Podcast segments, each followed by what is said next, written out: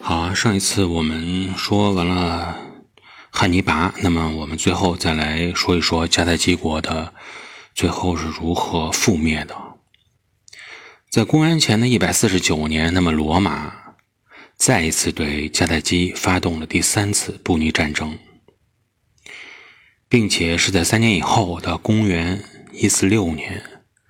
啊，彻底的灭掉了迦太基。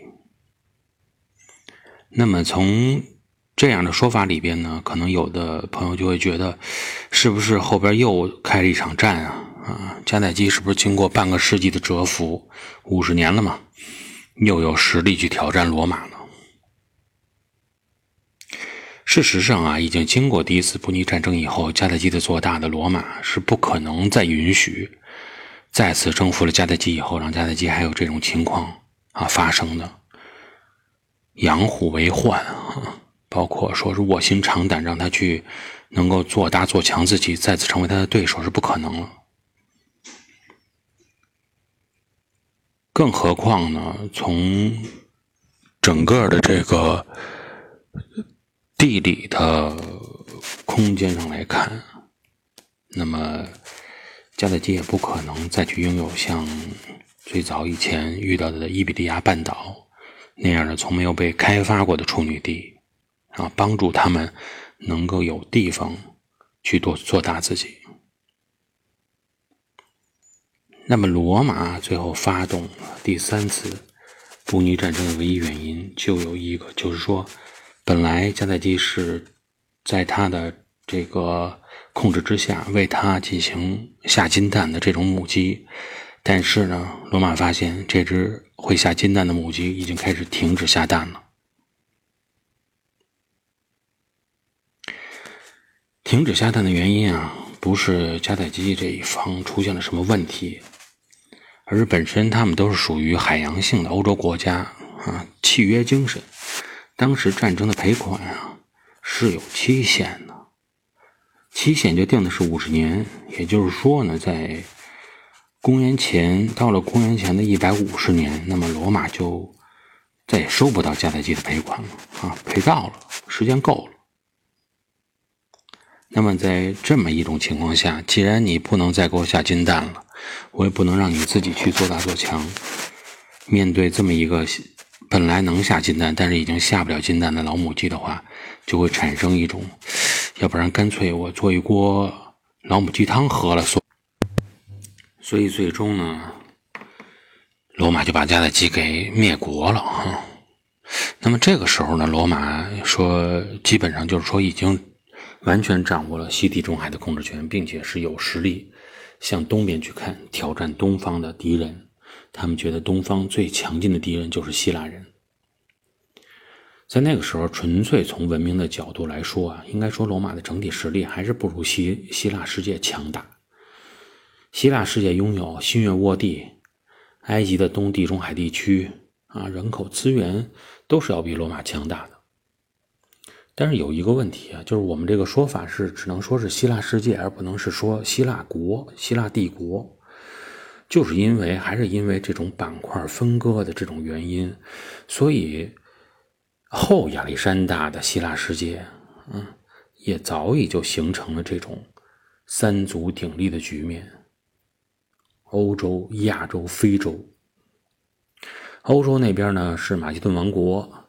亚洲这边呢是塞琉古王朝，埃及这边是托勒密王朝，彼此之间是时战时和，时好时坏。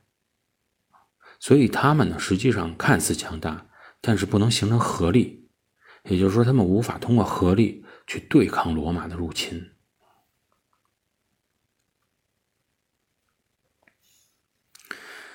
在第一次马其顿战争之中啊，马其顿王国向西扩张的整个的这个势力啊，被罗马所遏制。所以呢，马其顿王国当时在接下来的时间里，把注意力是放在了爱琴海地区，而且也知道整合工作是非常重要的。如果总是这种三足分立的局面，对于他来说非常的不利。但是想是一方面啊，能不能做到又是另外一方面。历史这个东西啊，已经无数次的证明啊，你想去改变它，很费劲，很难。固化的东西在这当地的人的头脑里已经形成了。本身作为希腊人的根基之地，这种城邦体系，那么对于他们来说，觉得各种各样的城邦啊，就是应该这种分散经营，而不应该进行这种合在一起啊。他们愿意这种独立的完成自己想做的事情。你想去统一，那么就会出现各种各样的城邦联盟过来反对你走这么一个路程。比如说，这一次反对马其顿进行整合的，其中强大的反对者就是来自爱琴海东侧控制着小亚小亚细亚半岛西北地区的帕加马王国啊，还有爱琴海的东大门啊，一个叫罗德岛的这么一个国家。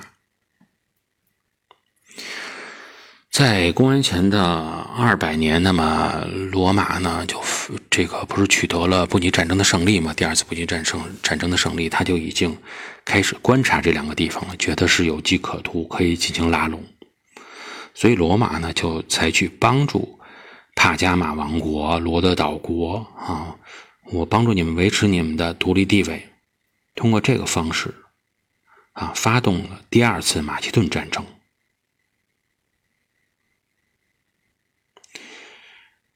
如果说呀，罗马本身是想制止马其顿吞并爱琴海东部的话，那么应该说，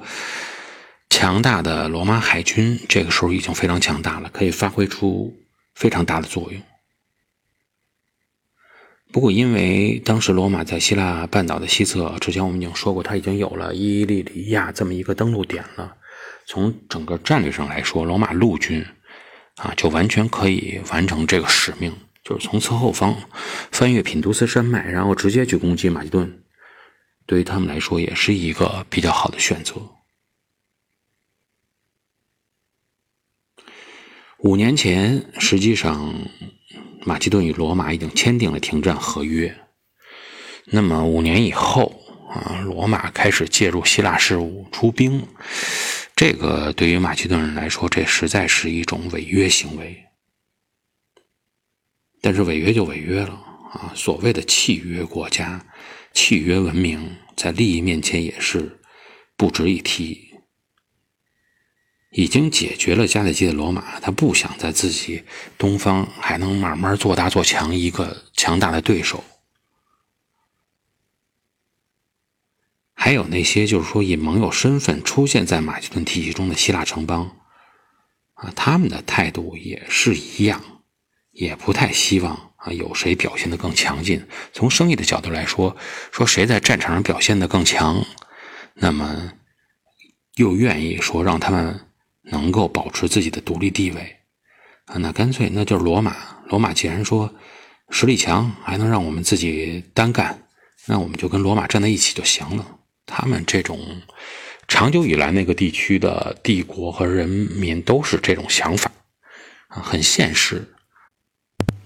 所以，我们从这个包括罗马的违背协议啊，这个违反了和平契约等等，包括马其顿的这些盟友纷纷倒戈，可以看出啊，所谓的这种契约文明、契约国家也是一样的，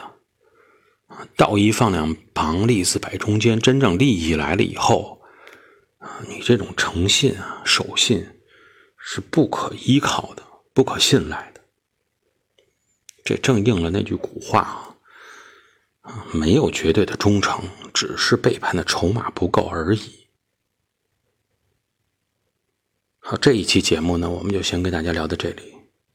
下一期节目，我们看究竟事态是如何来进展的。感谢各位的收听，再见。